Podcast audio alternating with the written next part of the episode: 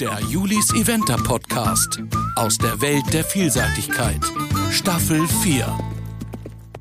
Ja, ihr Lieben, da sind wir wieder.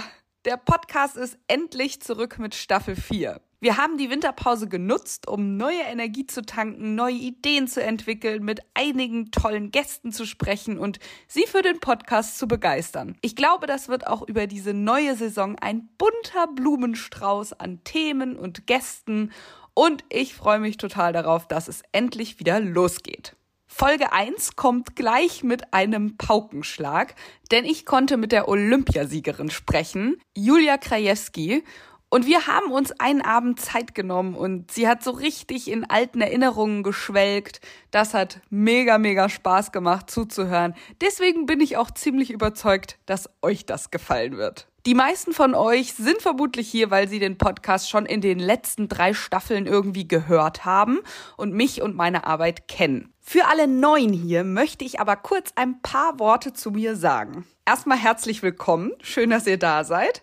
Mein Name ist Juliane Barth oder besser bekannt als Julis Eventer. Ich bin Vielseitigkeitsreiterin seit vielen Jahren und erzähle über mein Reiten und meine Turnierambitionen, die Ups und Downs, die der Sport bereithält, auf meinen Social Media Kanälen Instagram, Facebook und YouTube. Mit meinem Blog habe ich damals angefangen und das hat sich alles so krass entwickelt, dass es mittlerweile ja zu einem großen Teil meines Lebens geworden ist. Ich bin aber eigentlich Filmemacherin im echten Leben und drehe Imagefilme, Produkt- und Werbefilme für Firmen. Also ein echter Tausendsasser kann man sagen. Und ja, jetzt zurück zum Podcast. Der kam über Corona dazu, 2020. Und ich hätte niemals gedacht, dass sich das zu so einem Dauerbrenner entwickelt und so viele Zuhörer da sind. Der schönste Sport der Welt, die Vielseitigkeit, kann ich so noch viel besser beschreiben und mit all meinen tollen Gästen nahbar machen. Also ich freue mich auf die nächsten Monate. Immer freitags ist eine neue Folge geplant und ich hoffe, ihr hört dann wieder ganz, ganz fleißig rein. Diese erste Folge mit Julia Krajewski wird von meinem langjährigen Partner Nordsee Trockengemüse übernommen. Ihr kennt das noch nicht. Dann wird's aber wirklich Zeit. Ich liebe ja Nordsee-Trockengemüse. Es sind die besten Leckerlis aller Zeiten, weil sie super gesund sind und man damit kein Zucker in die Pferde reinstopft als Belohnung. Dort gibt es vier verschiedene Obst- und Gemüsesorten, die zu Chips getrocknet werden und so auch ideal als Zusatzfuttermittel geeignet sind. Apfel, Karotte, Sellerie und rote Beete. Ich kann nur sagen, vor allem die Apfelchips, die sind so lecker, dass ich sie meistens selber esse. Die Chips sind das ganze Jahr in gleichbleibender Qualität. Das ist ein großer Unterschied zu normalem Obst und einfach ideal in verschiedenen Größen zu kriegen. Und da gibt's auch Probierpackungen, um zu schauen, was das eigene Pferd eigentlich mag. Also schaut gerne mal vorbei unter nordsee-trockengemüse.de. So, ich glaube, jetzt habe ich erstmal alles gesagt. Hoffentlich. Es geht jetzt los mit unserem Gespräch aus dem Nähkästchen. Lehnt euch zurück und lasst euch verzaubern.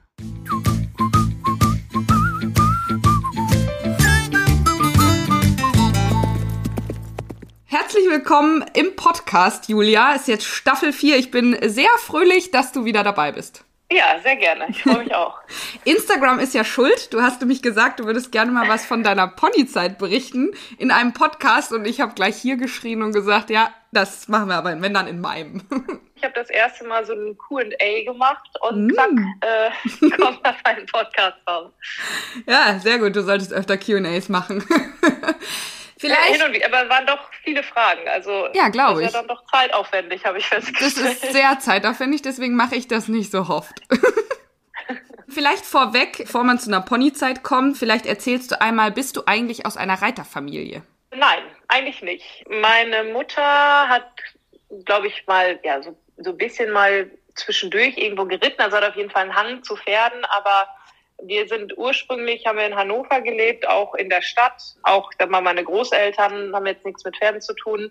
Außer mein Opa, der natürlich gesagt hat, er hat schon immer mit Pferden gearbeitet, tatsächlich auf dem Feld noch und deswegen weiß ah. er auch als einziger, wie es mit den Pferden so funktioniert. ähm, aber ansonsten kein Pferdehintergrund und ich weiß nicht mehr genau, wie es dazu kam. Aber meine Mutter hat sich irgendwie in das Thema so ein bisschen reingefuchst und wir hatten dann schon, bevor wir aus Hannover ins Emsland oder in die Grafschaft gezogen sind, 1994, zwei Ponys, die so ein bisschen außerhalb von Hannover standen und ja, mit denen sich irgendwie befasst wurde, aber jetzt wirklich nicht irgendwie sportlich oder mit Ambitionen oder ich sag mal, das familiär bedingt da ja. Vorbelastung waren. Ja. Und dann sind wir umgezogen, weil die Firma, bei der mein Vater gearbeitet hat, umgezogen ist von der Stadt aufs Land.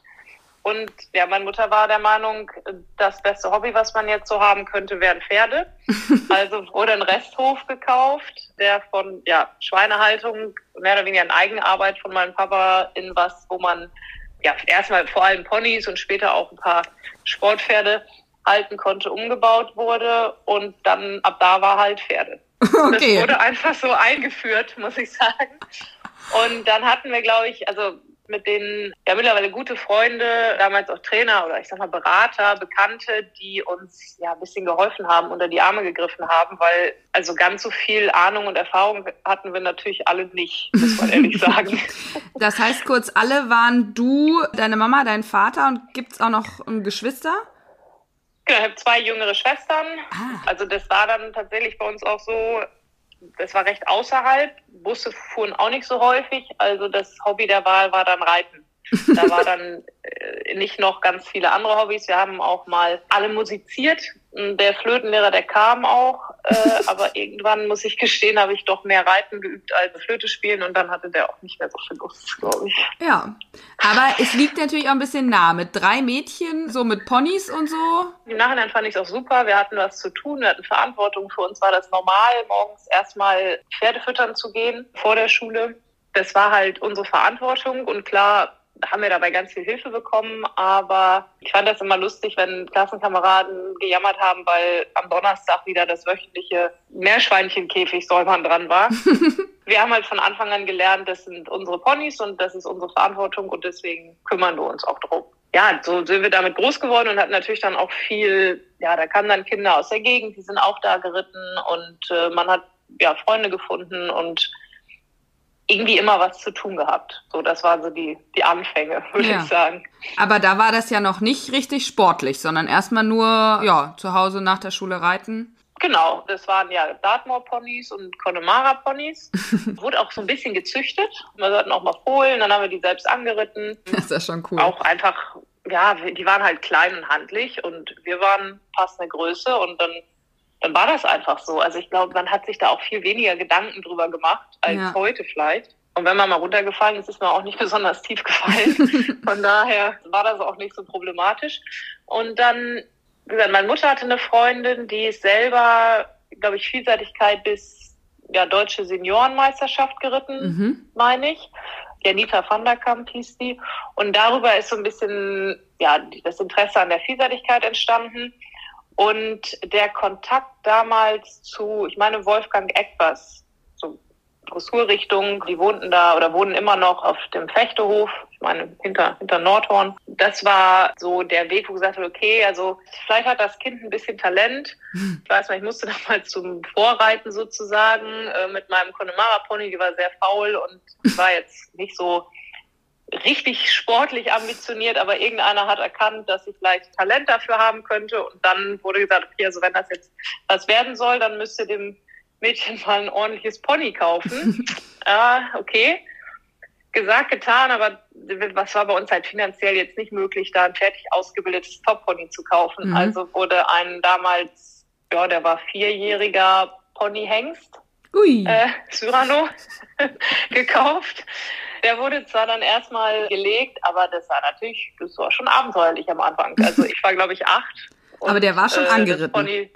Angeritten war der, aber ich erinnere mich bis heute, also von geordnet auf einem Zirkel galoppieren konnten wir nicht. Also das hat eine ganze Weile gedauert, bis das ging, aber mehr war halt nicht drin. Und heutiger Sicht, zum Glück, hat meine ja. Mutter sich damals überlegt, okay, ich kaufe lieber ein junges Pony und wir bilden das mit Hilfe von anderen aus. Dann hat sie aber was davon für länger, als, ich sag mal, ja. den älteren Ausgedienten zu nehmen, auf dem sie zwar was lernt, aber dann brauchen wir trotzdem wieder Neues. Ja. Weil der ist ja dann, naja, vielleicht in ein paar Jahren wirklich Rentner. So. Ja. Also es war die ersten Jahre nicht ganz einfach, aber irgendwie haben wir uns da durchgefuchst. Tatsächlich wurde das dann auch das Pony, mit dem ich Pony-Europameister geworden bin. Aber ich weiß noch, also am Anfang war das ein bisschen schwierig. Wir hatten da so Sichtungstage immer vom Bezirksverband aus, wo der Landestrainer, das war damals Jochen Kräuter, gekommen ist und geguckt hat, wer mhm. irgendwie vielleicht Talent hat. Und ich weiß, das Pony war halt, das war der Winter von vier auf fünfjährig. Ich war, ich meine, ich war acht, wurde neun der auch nicht ganz so viel zu melden auf dem Pony und hatte selber das Gefühl, also eigentlich kann ich hier gar nichts. Ja? Also wie gesagt, Schritt, Trab, Galopp, das ging so bedingt. Ganze Bahn Zirkel vielleicht, an Zügel ging es natürlich auch nicht. Irgendwas sah er aber wohl in uns und fragte bestimmt fünfmal, das Pony ist ja auch erst vier, ne? Ich sah ja, der ist erst vier. Der ist wirklich erst vier. Hm, der ist erst vier. Und das war anscheinend irgendwie der entscheidende Faktor, weil ich dann eingeladen wurde, das erste Mal zu einem, ja, so einem Landeskader-Trainingslehrgang nach Fechter. Mhm. Und dann habe ich gemerkt, okay, vielleicht geht da doch was. Ich sag mal, da wurde das Ganze dann auch, hat sich dem Ganzen einer angenommen und man hatte dann irgendwie mehr Anschluss an mehr Trainer noch und eine Anlaufstelle. Und ich habe gemerkt, oh Mensch, vielleicht wird das ja doch was. Fühlte mich nicht mehr ganz so hilflos auf meinem fünfjährigen Reitpony. Ich glaube, ab dann ging es schon deutlich bergauf.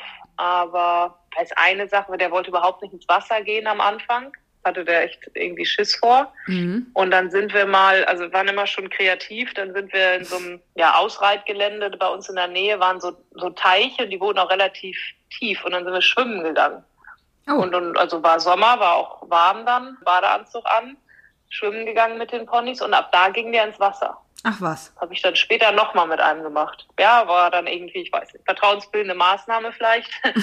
so strukturiert habe ich damals noch nicht gedacht, aber wir haben gedacht, okay, der mag Wasser nicht so gerne, also gehen wir Wasser, Wasser üben. üben. und gehen ja. schwimmen und dann haben wir Ponys verladen und sind schwimmen gefahren und ab dann war unser Wasserproblem gelöst. So haben wir das immer ganz pragmatisch angegangen. Manchmal geht es so äh, einfach. Genau, und das war mein erstes Pony Cyrano. Hatte der denn einen Spitznamen äh, oder hast du den wirklich immer Cyrano genannt? Der Name ist ja schon ein bisschen speziell. Syri vielleicht mal. Syri, Syri, ja. Ja. Äh, den habe ich auch abgöttisch geliebt. Der war, das war so eine richtige kleine Maschine. Also Dressur war bis zum Ende ein bisschen schwierig, weil der auch schnell mal sehr heiß wurde. Mhm. Aber Springen und Gelände war, das war einfach richtig gut. Also den habe ich ganz am Ende sogar eine, damals war es international Einsterne gegen Großpferde geritten.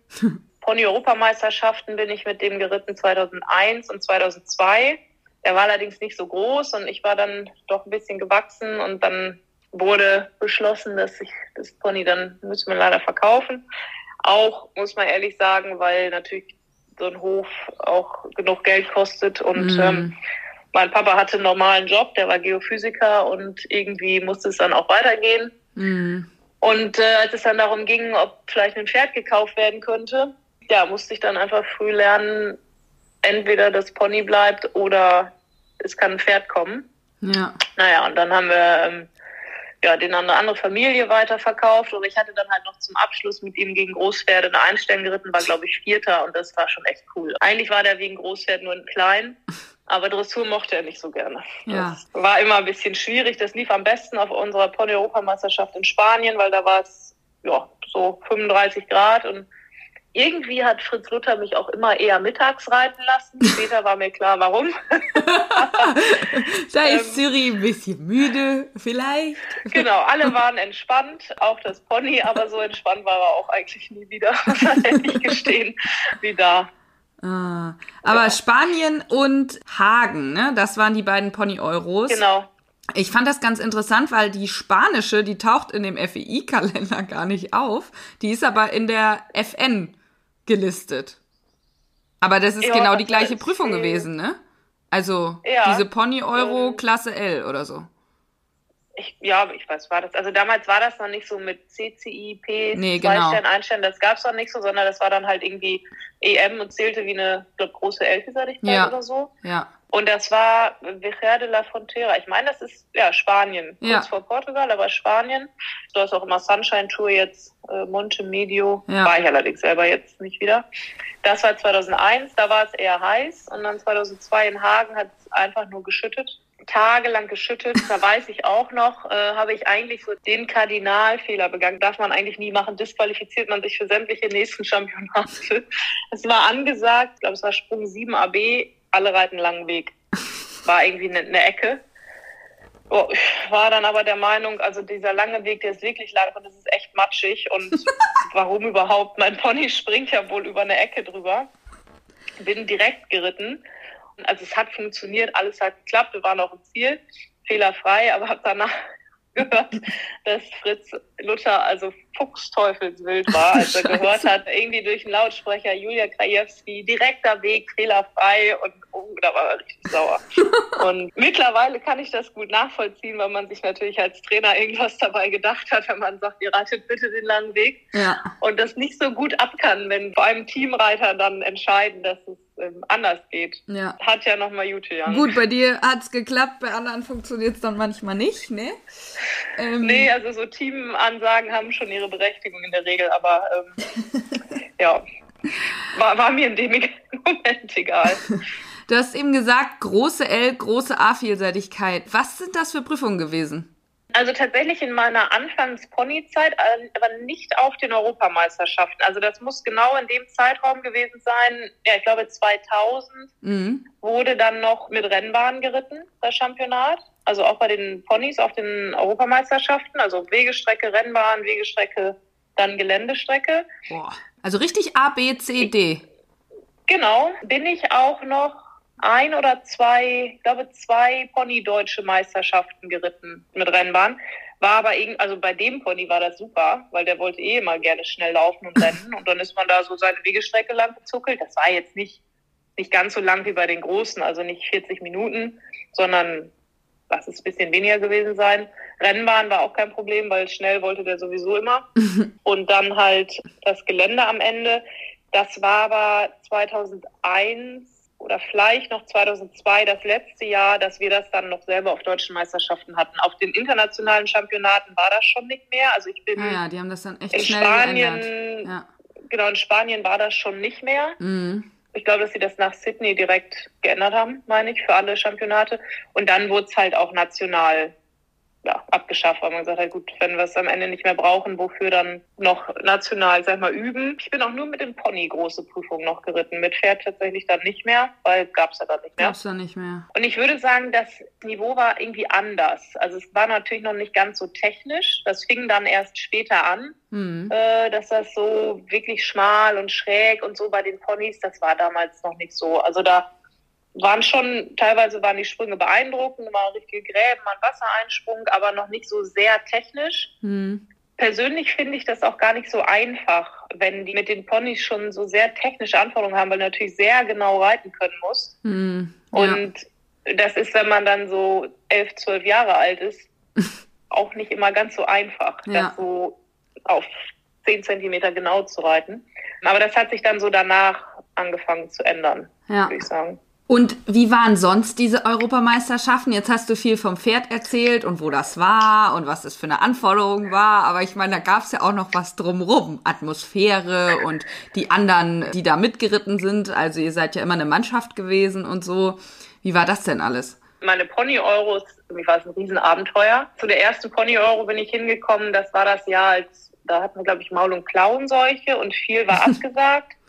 Und ich bin zufällig die zweite Sichtung geritten. Die war damals in Iserlohn Kalthof. Ah, das kenne ich auch noch. Und das war so ein Jahr, das war so ein Jahr, da gab es irgendwie keinen anscheinend. Also gibt's ja mal, jetzt mittlerweile als Trainer weiß ich das auch, in manchen Jahren, da wechseln gerade alle die Altersklasse und du hast das Gefühl, du hast keinen. Ich bin da nur geritten, weil das passte irgendwie in den Turnierkalender und mhm. äh, habe die Prüfung, also sie war auch anspruchsvoll genug, passierte irgendwie auch genug und ich habe die ganz ordentlich beendet, aber mit nichts gerechnet und dann sagte einer, ja Julia, hier, du sollst mal bitte da oben hinkommen, hier Fritz Luther will mit dir sprechen. Ich denke, du liebe Zeit, was hast du jetzt, was hast du jetzt gemacht?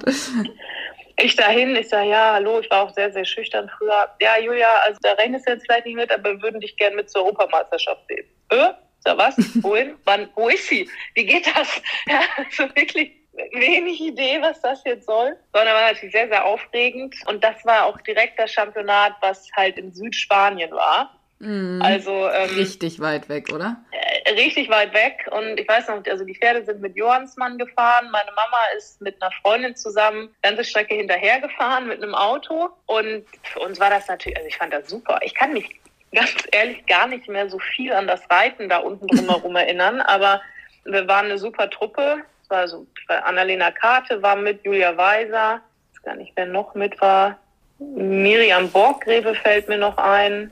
Christine Seitz, glaube ich. Insgesamt relativ junge Ponys, also mhm. von, ich glaube, sieben bis neun Jahre alt. Das Beste für uns war, also unser Hotel war am Strand. äh, und da da ja immer Siesta war, sind wir dann halt immer morgens geritten. Dann sind wir erstmal schwimmen gegangen. Das fanden wir super. Und irgendwann nachmittags wieder mit dem Bus zurückgefahren und äh, haben dann noch mal ein bisschen geritten. Ja, fand das einfach ja, super aufregend, die ganze Sache. Und ja. gut, dann bin ich Europameister geworden und hatte aber im Nachhinein so das Gefühl, okay, gut, das, also wie ich das jetzt geschafft habe, weiß ich gar nicht so genau. ähm, Mit Schwimmen gehen. Dann, genau, ich, hatte, ich weiß, ich hatte einen Sonnenbrand, also wirklich vom Haaransatz bis hin Zehenspitzen. Also wenn wir in Urlaub gefahren sind, dann eher nach Nordeuropa. Also, dass ich da vielleicht ein bisschen mehr Sonnencreme brauche, wenn ich meine, ich muss mittags schwimmen gehen, habe ich dann auch im Nachhinein verstanden. Aber weiß nicht, also so Fehler, die macht man halt. Auch lernen, wie unangenehm es ist, eine Reithose anzuziehen, wenn man gerade Sonnenbrand hat, ist man dann auch schlauer. Und wir hatten einfach echt Spaß. Also das war für uns ein Riesenabenteuer und hat mir dann im Nachhinein irgendwie gezeigt, okay, krass, also du kannst hier was schaffen. Mhm. Du ähm, bist da irgendwie ganz gut drin. Dann muss man allerdings sagen, hat es auch 20 Jahre gedauert, bis ich das nächste Mal Einzelgold gewonnen habe auf einem so kannst du das jetzt äh, aber auch nicht sagen. Ja, aber irgendwas war dann immer. Also entweder ein Springfehler oder ich weiß nicht, das Pferd war dann noch in der Dressur nicht ganz gut genug oder im Gelände hat was nicht geklappt. Also diese erste Euro war für mich so ein, das war so ein richtig so ein Wendepunkt. Also so, wo man mhm. so gemerkt hat, okay, du kannst das auch schaffen zu einem Championat, es macht echt Spaß, das ist eine coole Truppe, das sind auch ja, teilweise Freundschaften, die bis heute gehalten haben, mhm. insgesamt auch dann aus der Juniorenzeit danach. Und man ist das Ganze natürlich irgendwie recht unbedarft angegangen. Also ja. klar hat man versucht, das alles so gut und so richtig zu machen, wie es geht. Ich habe mir dann Galoppierpläne geschrieben, die habe ich aus dem Buch mir zusammengestellt von Mark Todd. Da standen dann so Intervalle drauf, wie der für, ich glaube, CCI einen Stern lang trainiert hat. Habe ich mir dann den Wald abgemessen, alle 500 Meter eine Flatterband angebunden und cool. danach halt dann mein Pony galoppiert. Weil irgendwie hatte ich schon verstanden, also fit müssen die werden, aber ähm, ja, wie machst du das jetzt? Und dann ja. habe ich mir gedacht, das kann ja nicht so falsch sein, wie der das macht und habe das dann so gemacht. Ja. ja, und dann, man muss aber sagen, Pony fand ich immer, dass das das unkomplizierteste. Also gefühlt waren Pony nie lahm, die haben irgendwie dann meistens mehr oder weniger gemacht, was sie sollten. Und ich sag mal, je höher das Level wurde, ja, desto, wie soll ich sagen, fehleranfälliger wurde das Ganze natürlich. Ne? Ja, gut, klar. Und desto komplizierter irgendwie. Ja, komplizierter und auch kleinteiliger, ne? Die Trainings ja, werden ja. immer spezieller oder ja, und so ein Pferd ist natürlich, also ich fand das mit den Ponys super, weil so ein Pony kann man auch als kleinerer Mensch irgendwie, das ist so ein bisschen mehr eins zu eins und wenn man dann erstmal auf dem Pferd sitzt, das sind dann doch andere Dimensionen. Ne? Also das äh, ja. ist doch irgendwie schwieriger zu reiten. Ja. Aber war für mich, also es ist so irgendwie auch eine Schule fürs Leben, muss ich sagen. Ich habe dann erstmal direkt Doppelgold gewonnen und im Jahr darauf war es, glaube ich, Team Gold, Einzel Silber, mhm. meine ich. Ja. Dann ja, musste halt das Pony verkauft werden. Ich hatte dann noch ein anderes Pony, allerdings ja, die ging nicht ganz so überzeugend gut wie der wie der andere, was für mich ganz schwer zu verstehen war. Also ja. erstmal, warum klappt das jetzt nicht so gut wie mit dem anderen? Schon verstanden, dass Ponys verschieden sind, aber ich dachte, nein, du hast das jetzt ja mal gewonnen. Das muss ja jetzt so weitergehen. Ja, ja. stellt sich raus, tut's nicht unbedingt automatisch. Und ich weiß noch, das war für mich ein richtig harter Schlag. Also da musste ich echt lange dran knapsen und ich bin heute bin ich dafür überzeugt, es war total wichtig, dass das so war. Aber damals fand ich es natürlich sehr, sehr schwierig. total. Als ich danach nicht wieder mitgekommen bin zum Championat. Mhm. Also ich hatte ja nun schon vier Medaillen gewonnen und dachte, das fährt zum Championat und das läuft halt so, weil du kannst das ja irgendwie. Warum das gut oder nicht so gut, weil da denkt man ja nicht so drüber nach in dem Alter. Aber naja, ich war nicht, nicht überzeugend in dem Jahr gewesen mit dem anderen Pony und dann haben sie gesagt, wir können dich leider mich nicht mitnehmen und für mich ist eine Welt zusammengebrochen. Mhm. Also das war wirklich krass. Und dann glaube ich, war aber, das war schon eigentlich ganz gut, dass das so passiert ist, weil ich verstanden habe, okay, man muss dafür arbeiten und manchmal klappt es besser, manchmal weniger gut, wenn du weiter übst oder die und die Dinge trainierst, dann wird es auch besser und natürlich kommt man dann auch wieder mit, aber es ist halt kein Selbstläufer und mm. kein Automatismus, dass man nur weil man einmal gut ist, jetzt immer gut ist. Ja, das wäre schön. Weißt du denn, was schwieriger war mit dem zweiten Pony? die war eine Stute. Doch deutlich mehr eigene Ideen. Und ich sag, also ich glaube, ich hatte hin und wieder mal ein Problem im Gelände. Also jetzt nicht immer, aber dann mal irgendwo vorbeigelaufen oder mhm. mal irgendwo angehalten. Warum das jetzt so genauso war, das ja. weiß ich jetzt heute nicht mehr. dann hatte die so ein bisschen, also der andere, der war mal ein bisschen heiß in der Dressur, aber der, der machte das. Und die war, na, also entweder war das ganz gut oder sie wollte es auch mal gar nicht, glaube ich. So. Und dann war da einfach das Problem unterm Strich, wie würde ich jetzt heutzutage sagen, das war einfach nicht abrufbar. also ja. entweder ich war ganz, ganz okay oder es war gar nichts. Und möglicherweise waren dann zu der Zeit auch einfach ein paar mehr wieder da. Klar. Naja, wo man sich mehr darauf verlassen konnte. Und bei mir konnte man dann halt nicht so sagen, ob das gut klappt oder einfach gar nicht klappt gar äh, nicht. Äh, in dem Moment. Ja. Ich sprang aber sehr gut. Da habe ich dann auch meine ersten M-Springen mitgeritten. Oha. Das war so gesehen dann auch nicht so schlecht. Aber im ersten Moment eigentlich nicht das, was ich wollte. nee. Und sag mal, der andere, ne, der ist ja, also ich hatte zumindest bei denen, die den weiter geritten haben, der ist ja sehr in der Vielseitigkeitsfamilie, also Felix Fock hat den noch geritten, Felix Etzel hat den geritten. Dann hat das Paula de Boer. Ach, Paula de Boer, genau. Nur noch Springen geritten ist. Ja. Genau, und am Ende hat den Hanna Kehrer, ich weiß gar nicht, ob die noch reitet, aber die Familie Kehrer hat den dann am Ende gekauft und auch ist ja auch bis heute, soweit ich weiß. Lebt der noch? Verbringt er seinen Theoretisch könnte der noch leben mit 29. Ich glaube ja. Also wir haben immer mal was von ihm gehört. Ich müsste jetzt halt mal nachfragen, ob dem immer noch so ist. Aber das Letzte, was Vielleicht auch war, nicht. dass er ganz fröhlich auf der Weide genau. rumläuft. Genau. Aber ähm, ja, war bis zum Schluss, war immer echt gehfreudig und einfach, ich fand ihn einfach ein cooles Pony. Also der hatte richtig Charakter, richtig Go. Ja. Und äh, hat mir auf jeden Fall beigebracht, so wie wie es ist, wenn die im Gelände wollen. Ich glaube, das war auch ganz wichtig, einen zu haben, der erstmal da richtig Bock drauf hat. Total. Weil dann lernt man das direkt so, wie es gehen kann, wenn die einen mitnehmen, als wenn man jetzt einen hat, der sich da auch nicht so sicher ist, ob ja. er das möchte. Beide unsicher ist dann immer auch nicht so eine richtig gute Kombi. nee, das ist meist schwierig. Aber also einer muss es auf jeden Fall wirklich wollen. ja, wollen, genau, genau. Ja, ich weiß nicht so genau. Jetzt sind wir so ungefähr bei einer halben Stunde. Die Frage ist, machen wir jetzt noch weiter mit Junioren Junge Reiterzeit oder sparen wir uns das für eine nächste Podcast-Folge auf? da bist du ja jetzt der Chef. Ja, also Na, die Leute werden mich Junior. jetzt wahrscheinlich verfluchen und sagen, oh Gott, nee, mach auf jeden Fall weiter, weil die wollen ja gerne zwei Stunden hören. Aber ähm, also ich hätte noch ein paar Storys zu erzählen. Ja, das glaube ich nämlich.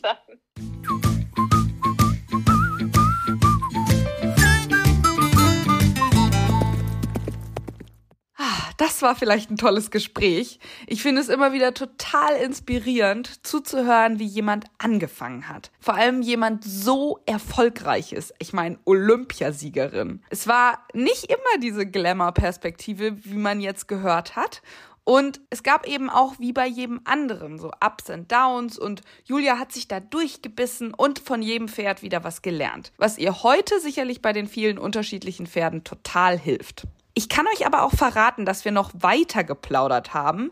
Es gab ja nicht nur die Ponyzeit bei Julia, sondern es ging ja dann auch weiter mit der Junioren- und junge Reiterzeit. Die haben wir auch noch Revue passieren lassen, aber da müsst ihr euch zwei Wochen gedulden, bis es weitergeht. Es kommt nämlich jetzt erst noch eine Folge mit Anna Siemer, die wir natürlich auch wieder regelmäßig zu hören kriegen im Podcast und die uns einmal ein Update gibt, was so alles über die Winterpause passiert sind, welche Pferde gerade da sind, wie ihre Pläne für dieses Jahr aussehen. Und dann hören wir den zweiten Teil mit Julia Krajewski. Also es bleibt hier wieder bunt und mit viel Frauenpower. Danke nochmal an Nordsee Trockengemüse für die Übernahme dieser Podcast-Folge. Falls ihr coole Snacks fürs Pferd oder auch für euch sucht, die nachhaltig produziert sind, schaut auf jeden Fall mal vorbei unter nordsee-trockengemüse.de. Und noch ein Hinweis an dieser Stelle, falls ihr das noch nicht wisst, auch ihr könnt den Podcast finanziell unterstützen, dass er uns noch ganz lange erhalten bleibt. Es gibt nach wie vor das PayPal-Konto podcast at julis-eventer.de. Da kann man seinen eigenen Beitrag ganz frei wählen. Momentan sind zwar einige Partner da, aber das deckt die Arbeit und die Investitionen, die man hat, nicht ganz ab. Daher brauche ich immer noch die Unterstützung der Community und bin da sehr, sehr dankbar über jeden Beitrag. Vielen, vielen Dank. Soweit, so gut. Erste Folge geschafft. Es geht wieder los. Jede Woche eine Folge am Freitag. Ich hoffe, ihr freut euch genauso wie ich. Hm, wie so ein kleines Kind an Weihnachten. Und by the way, wie gefällt euch denn das neue Intro? Gebt mir gerne mal ein Feedback per Insta-Nachricht oder direkt hier bei Podigy. Ansonsten freue ich mich natürlich auch über eine Podcast-Bewertung in den Podcast-Apps. Und ja, dann bleibt mir eigentlich nur noch zu sagen, bis nächste Woche. Stay tuned. Der Julis Eventer Podcast aus der Welt der Vielseitigkeit. Staffel 4.